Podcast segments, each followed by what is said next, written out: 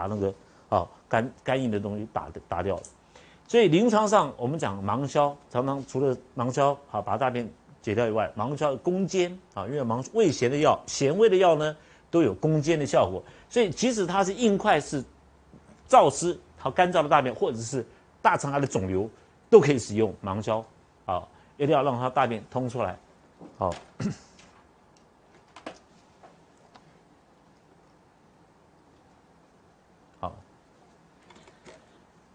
好，我们回头再看一八四。好，一八三和一八四都是白虎加人参汤。好，伤寒无大热者，口燥渴，好，心烦背为恶寒者也是。啊，意思就是告诉诸位，就算你有一点点背，有一点那个怕冷，好，但是病人都口大渴，这种燥渴啊，诸位你如果。吃了很多的味精，你就知道那个燥渴是，你非喝水不可，不然那个嘴巴非常干，一那个人人都没办法睡觉，心会很烦，心情会很烦躁。好，这个时候我们知道津液伤到了，好，都要白虎加人参汤，津液伤到了。好，那临床上的时候，当病人有燥渴或者烦躁，但是病人有，就算他这是无大热，病人有高烧、高热的现象，那你你去看这个病人高烧发热，然后。他舌苔是黄而且干裂的，口又渴又要喝水，然后没有一点寒症，就算有高烧，你一样用白虎白虎汤。白虎汤加人参，人参的原因就是因为你确定他津液没有了啊，津液没有，一下去了烧一样退，好，所以白虎汤是退人烧的很好的一个处方。病情在阳明症的时候哈，包括大承气汤症，承气汤症也会出现高热的现象。好，所以说，如果我们把在阳明篇、阳明症出现的高热跟太阳篇出现的高热放在一起比的话，那阳明篇是大热，太阳篇的小热，好，高烧只到一个阶段，进入阳明的时候，那个高热很很高，好到一百一百零三、一百零零四这样，哦，温度上去啊，好，诸诸位呢就要考虑到晨气白虎，好白或者是白虎，这种是壮热，好壮热。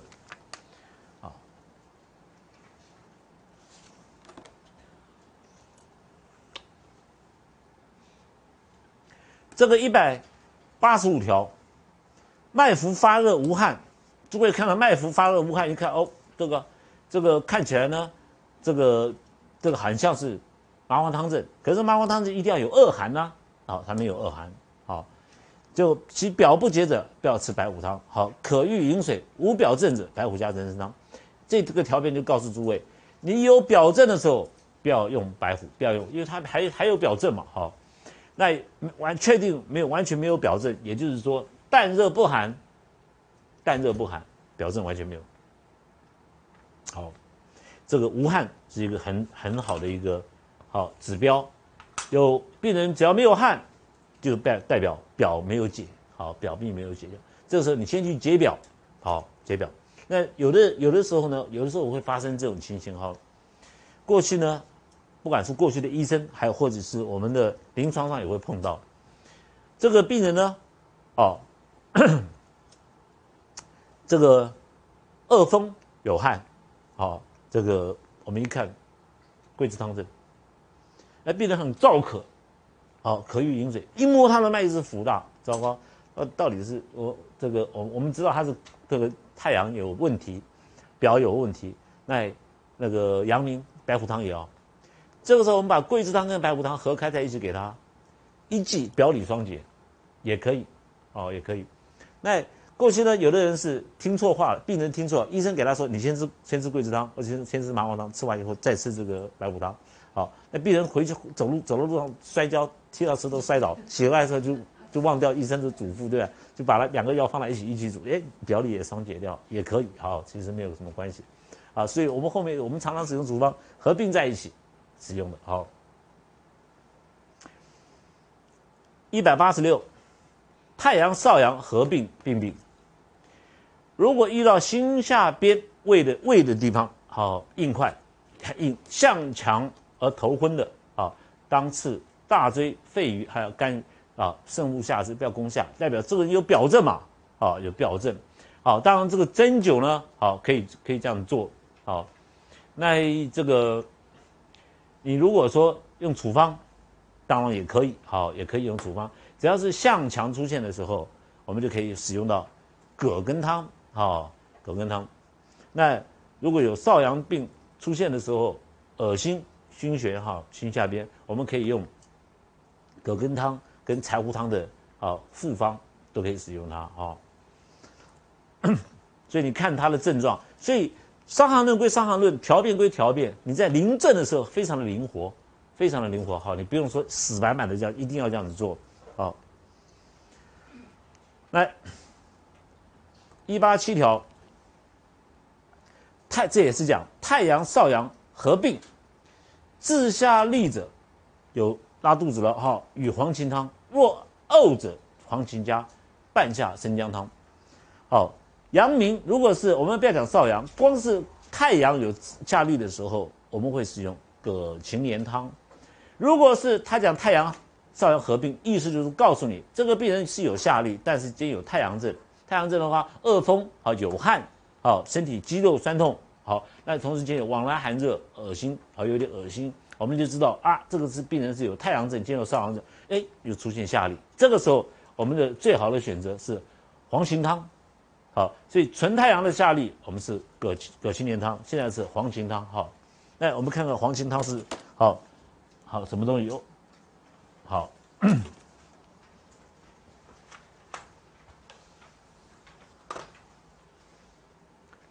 这个黄芩汤呢，四味药啊，诸位看，黄芩哦，甘草、炙甘哦，甘草、红枣和芍药，加上一个黄芩。这四味药呢，来水好，你去，比如这个十碗水去煮成三碗，好，把渣丢掉，好，这个日再服，夜晚上吃一次，好，半夜再吃一次。肠胃方方面的，我们都会用这样子做。芍药出现了，大家记得，在你练伤读伤寒的时候，我们仲景先师呢，他会用到芍药，好。除了补阴不足，好，第一个目的是补阴不足，第二个呢，用了芍药就是有痛，痛腹痛，好，这个芍药跟枳实这两味药，张仲景在有胸满的症状的时候，他一定会。加重枳实下去，好，我把它写整齐一点，好，枳实有腹痛的时候，肚子有痛的时候，一定会重用芍药。如果你弄错了，有胸满的时候，你重用芍药，它会更满，胸会更胀。所以我们治疗心脏病几乎不用到白芍。好，胸满气喘也用不到白芍。那治疗肚子那个有有痛的时候，腹痛的时候，我们用不到枳实。但是胸满的时候，一定会用到枳实。这个在我们练伤啊，越到后来你会看得很清楚哈。所以说，从我们我们那个虽然那个药典太多药药路那个丢了，但是可以从张仲景的处方里面，我们可以了解到当时他的那个本草里面啊怎么怎么注解的哈。黄芩。这个是肠胃炎的时候一定会使用到。如果是在胃里面，张仲景用大黄黄连；如果到了肠子里面去，用黄芩，看到没有？这就是大黄、黄芩、黄连不同的使用。老师，如果胃肠通了出问题，大黄、黄芩、黄连。好，你这样了解吧？三黄好的三黄汤。如果是他的胃没有问题，是在肠子里面，下利跟胃没有关系啊，下利跟肠子有关系，所以他用黄芩，用黄芩汤，好黄芩汤。那病人下利的时候，我们用炙甘草，因为炙甘草入小肠，啊，小肠跟心脏是表里，所以当我们会用到甘草的时候，啊，如果是生甘草，大部分在胃里面，在肠子里面，好，我们用这个炙甘草，好，所以白芍能够去腹痛，好，去腹痛的原因是什么？因为腹部非常多的静脉在里面，所以白芍下去的时候可以把静脉收起来，好，还有就是下利，下利，白芍能够滋阴，好，同时可以生产很多的。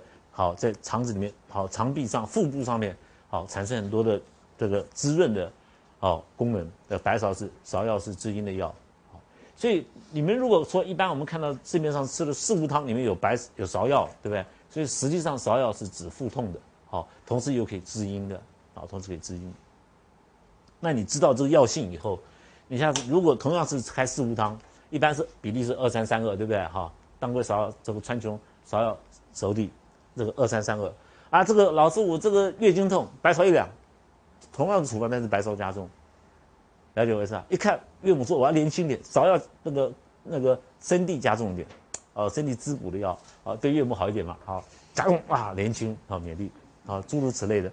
所以，但是你的四物汤你一定要要身体很健康的时候吃啊，好，所以你平常没事，正好今天有有空没事有事没事，你吃吃点桂枝汤，把肌肉的那个那个。不舒服的地方解掉，那你身体是常年是好的吗？可以滋补，好滋补，滋补很好。因为中药本来就是食物嘛，好，好。那他说，若恶心的，好，你治下痢，好，恶心的怎么办？有，同样是黄芩啊，黄芩加半夏生姜。我们如果说单位是生生半夏。和生姜这两个药放在一起的时候，我们有个特别的名字叫小半夏汤，啊，小半夏汤，小半夏汤专门止呕、去恶心。那你如果是生半夏，我们平常半夏治治过，半夏怎么治呢？就半夏拿跟生姜煮在一起，因为生姜可以解半夏的毒，半夏有毒嘛，解掉以后就切片，晒干以后烘干以后切片，就是治半夏。所以制半夏实际上就是生半夏跟生姜的混合的东西，但是你泡制过的以后跟生用的，我们我们比如说我现在要止呕，老师，那个那个你没有生半夏，那你就拿制半夏，就制半夏的话你就不用加生姜了，加生姜是外行嘛，因为制半夏本来就是生姜泡制过的，对不对？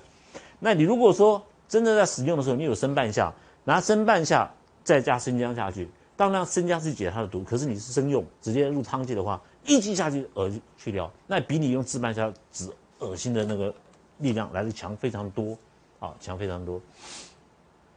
好，诸位看，黄芩加半夏生姜，这个黄芩、芍药、炙甘草、红枣，好，再加上这个这个半夏，它里面这个这个人参，好，没有没有放人参，好，因为它精液没有伤到，所以说这个这个处方呢是。肚子下痢、肠痢，好，治下痢是这个热痢，但是有腹痛、肚子会痛的热痢，同时有恶心。一般小孩子肠胃炎，好，吃坏肚子，处方都在这里面。所以你什么时候用黄芩汤，什么时候用黄芩加半夏生姜汤，就是看恶不恶心。但这两个处方都有腹痛。葛芩连汤没有腹痛的哦，就是下痢。所以病人进来，老师那个热痢，我怎么知道用葛芩连汤？什么时候用黄芩汤？对不对？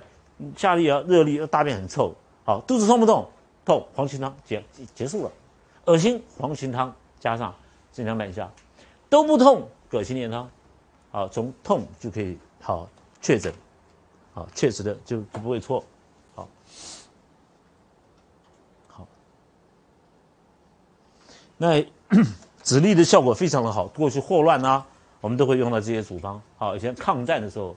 我的老师就是抗战的时候灭灭霍乱疟疾啊，好，那个长江也很黄河一带，哎，都那个那个那个蒋介石政府就把他们招来，就是那时候没有西医嘛，把把中医抓来做军医，好，所以我老师很多老师军医出身，好，就你问他是西不是中医，好，当然现在以后不会有了，但是他们是那一批这样子过来的，好，灭疟霍乱的时候上好下痢的时候用这种，好，所以诸位要看病速度很快。就是按照我的方法，好，你你只要懂方义就好了嘛，好，懂方义，好，到一百，这个八十八条，你看啊，这个腹中痛不不一样的哦，好，伤寒，胸中有热，胃下有邪气，腹中痛，欲呕吐者，黄连汤。这个腹中呢，不是小肠的肚子痛，这个腹中是胃痛，啊，是胃痛。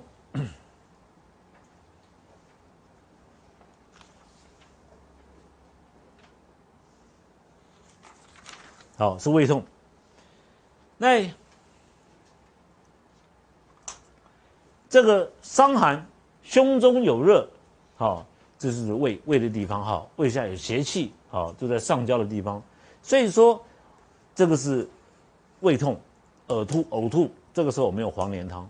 黄连汤的处方呢，我刚刚跟诸位讲过，黄连呢它跟大黄用在上焦的热，胃和肺的时候热，我们用黄芩黄呃对不起黄连大黄，所以黄连呢实际上看这样子读解读《伤寒论》的时候，我们就得到一个心得，如果说是以胃做标准。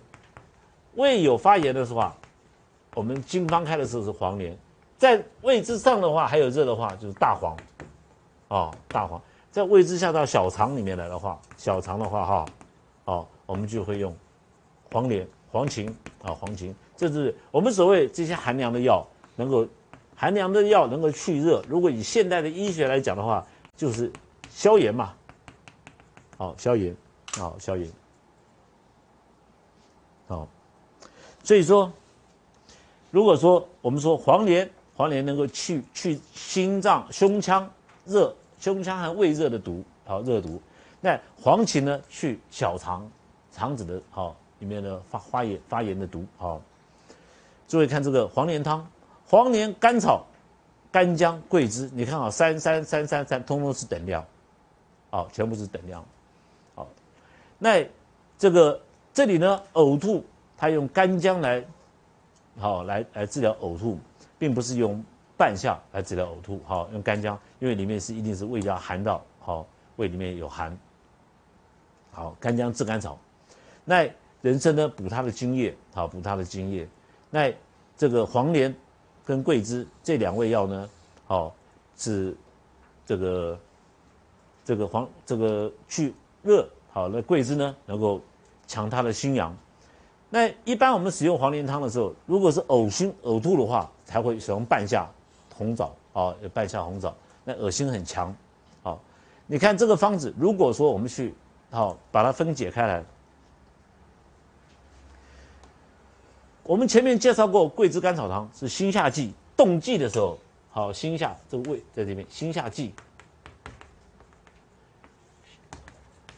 心下冻悸的时候，我们会用到桂枝甘草汤，是因为心下有水，水气呢会凝心。好，心脏是火，心脏是火，结果呢，你水气往上冲的时候，水往上冲，而不是真正的气往上冲，水往上冲，心会冻悸。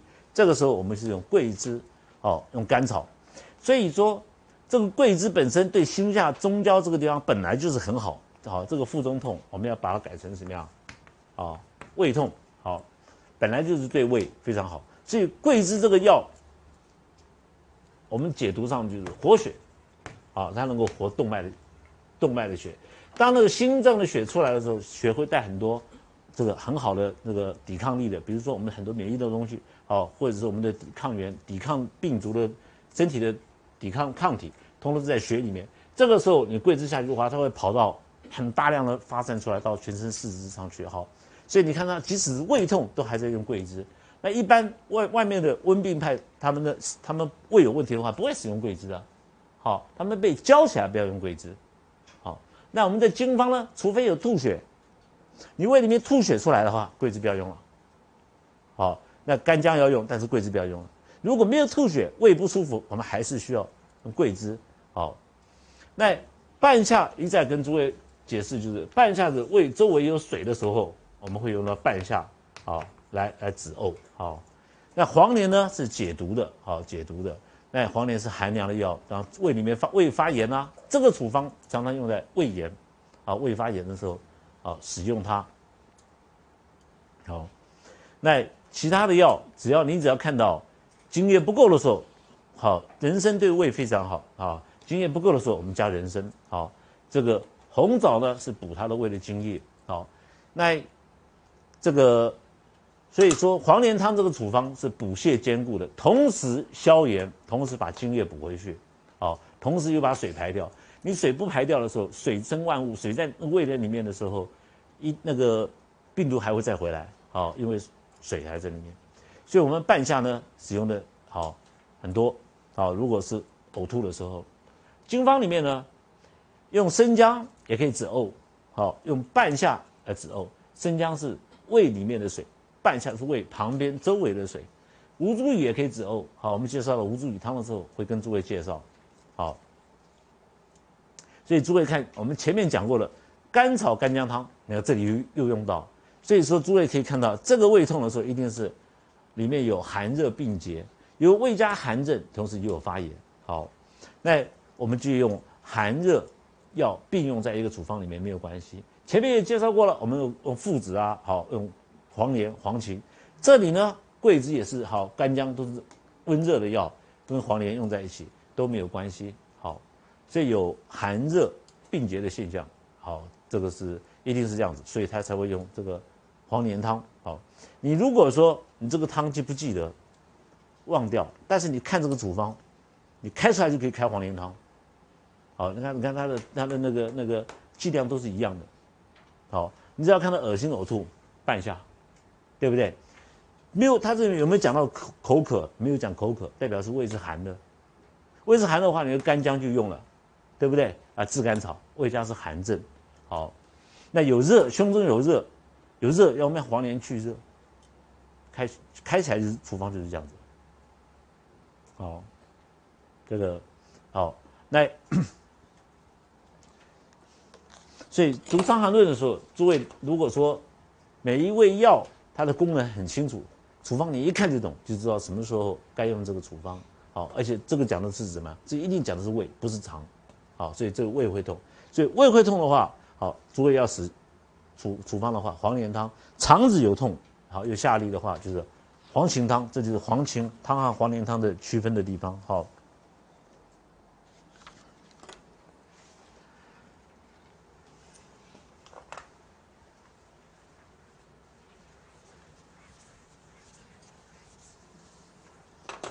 再来这个处方呢？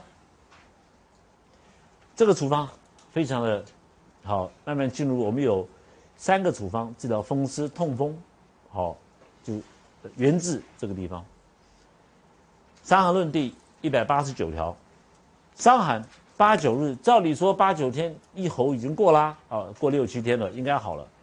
病人呢有风湿相搏，身体烦疼，不能自转侧，也不呕。不呕就是病没有在少阳，少阳才有恶心，也不渴，病有没有在阳明，不在阳明，也不在少阳，脉是浮的，但是是虚的，也不在太阳，代表它表证没了，没有表证了，好，而脉是浮，而且是涩的，好，涩就是湿的一个脉，这是桂枝附子汤主之。若其人大便溏，小便自理的，桂枝附子去桂枝加白术汤，好。这个桂枝附子汤呢，好，诸位看这个汤方，好，你把这个桂枝、生姜、甘草、大枣，是不是像桂枝汤？它少了一个白芍，没有把白芍拿掉，变成这个泡附子，就是桂枝附子汤。好，桂枝汤是用在太阳中风有表症的时候用，啊，现在这个人呢，表症没了。但是全身关节痛，翻身都不能翻身，好，你一摸他脉就是浮的，但是是涩脉。张仲景的意思就是说，这种人呢，就是素有湿，本身就有很多湿。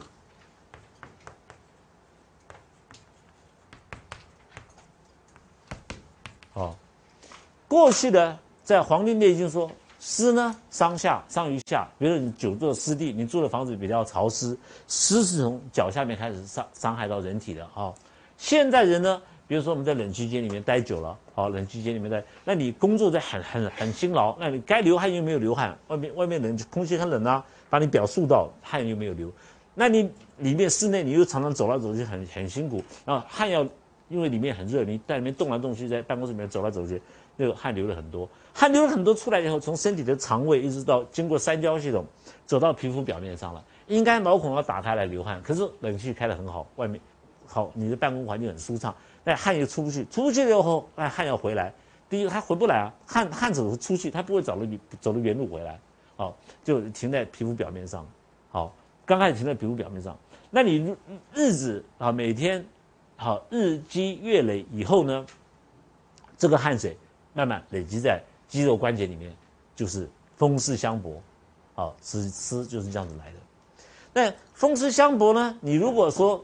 这个病人他本身素有湿，那你用汤剂开下去，一开下去的时候，它表它它发表的时候，湿还在那边，因为你桂枝桂枝汤里面有桂枝白芍，哦，麻黄汤里面麻黄、桂枝、杏仁，好，这看到，葛根汤里面呢是桂枝汤加了麻黄、葛根，都没有用到祛湿的药，所以病人呢湿不会去，表症会去掉，但是湿不会去掉。好，那张仲景开第一个治疗风湿的药就是桂枝附子汤，解读炮附子的时候，好，炮附子呢是去寒，桂枝呢去风，这两个不太一样。所以说，当你使用桂枝附子汤的时候，它是风有风有寒。风的意思就是说全身到处游走，哦，所以这这种的风湿它不能转侧，但是它的风湿并不是偏重在只在一个关节，只在一个地方，永远发个地方，肌肉也有哦。你说自己痛痛，哎，嗯，压压他，他说不是啊，我是这里痛。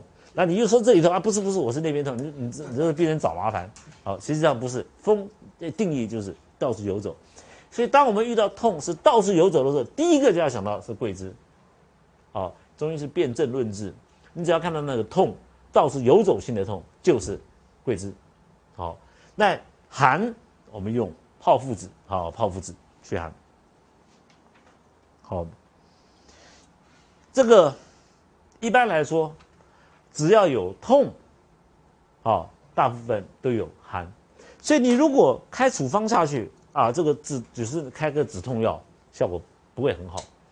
那你如果开炮附子，哇，附子很凶啊，附子的祛寒的力量很强，所以说你从这里又解读到一件事情，张仲景在汉朝的时候他就知道，他认为说这个痛啊，不是发炎而来的，发炎来的痛那个黄芩、黄连、大黄就可以解决掉，对不对？不是，他认为这个痛是，哦，寒毒到，因为有寒嘛，本来我们身上是很热的，热水是不是一直循环？好，人身上是这样的。好，比如说人是这样的，那水是一直不断的循环，好，不断的循环回来，一直循环。那你这个地方有寒的时候，寒水冻在这个地方的时候，那水过过不去了，慢慢在这边累积，累积慢慢越来越大。这个时候很多的水累积在这边，因为有寒在里面挡到去路，所以痛是从压力产生痛，并不是从发炎产生痛。好，这他当时就了解了。其实他治疗痛的时候，他是开泡附子，哦。那你知道老师这泡附子那么热有没有错啊？对不对？就是泡附子一下去就好，好。那你你你如果是那个我们怎么证明？很简单，你看你牙齿如果肿起来，牙龈肿起来，你看牙牙医说啊，你要做根管治疗，对不对？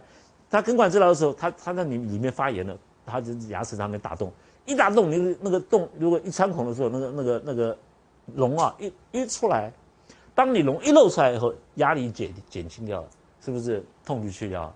所以你是压力减轻掉的时候，那个痛去掉，可是炎症还在那边。所以他牙医叫你一个礼拜回去，这个给你换那个抗生素啊，换什么东西啊，在那边消炎这样子哈。所以所以你很确很明确的知道，痛是来自压力，而不是来自炎症。所以泡附子，泡附子是无所不入啊，很凶悍，一吃下去到处跑。他把寒去掉，寒去掉这个堵塞在寒水上面哈，比如说堵在这边的这个寒呢，所以突然蒸发掉了。就全身的水的循环回来了，所以水的循环一回来以后，痛就跑掉了。所以桂枝跟附子用在一起的时候，全身的肌肉痛不能转侧，一句下去就中了。啊，那你如果说忘掉了，你只开桂枝跟泡附子，结果这个生姜、甘草、大枣你忘了开，哦，那就叫桂附汤，对不对？我们这个素附汤，你自己创新的桂附汤，一下去痛去掉了，也去掉了，但是。在便秘，好，为什么？因为你没有把津液补回去，好，所以全身整个经方，中医在治病的时候，哈，中医在治水，好像大禹在治水，那西医呢是验血，验血报告，所以你拿了验血报告去开药，不鸡同鸭讲，不不能这样子开的，你知道，我们是治水，啊，他的他的治他的验血，所以西医可以用，哦，那你要要做参考，但是不能用这个来，哦，我我血糖多高，什么啊，什么药来？这个药专门治血糖高，不能这样处方的哈。好，所以说要知道使用的方式方式。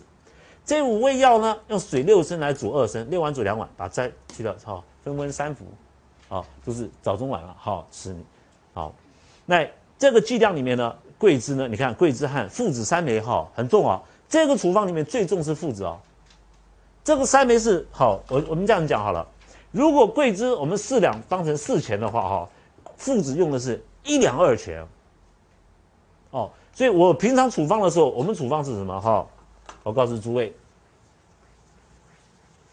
桂枝附子汤泡附子是均。这个泡附子呢，我平常开的是五钱，哦，桂枝是两钱。哦，桂枝是两钱，那其他生姜干和大枣，好，生姜两片，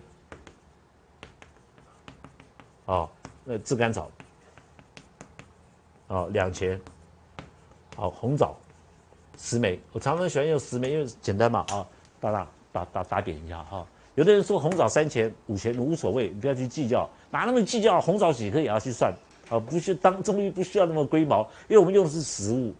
但是你如果是用化学的毒，你就要计较了；或者中药的甘水原花大戟，你就要计较了，因为那个是很凶悍的。红枣倒多一颗少一颗，也就跟他计较，这是啊是哈，不要去计较这些。它十二枚那没关系啊，你看十枚、十二枚都可以啊，十五枚都没有关系。好，最重要是桂枝和泡附子的剂量。好，那我们知道它的痛是来自寒，所以你泡附子很很很快，泡附子走表啊，全身一下子。好像像扫扫描一样，哇，一下就过去，好像扫解读城市一样哈，哦，一下全没有一一丝会漏掉，哦，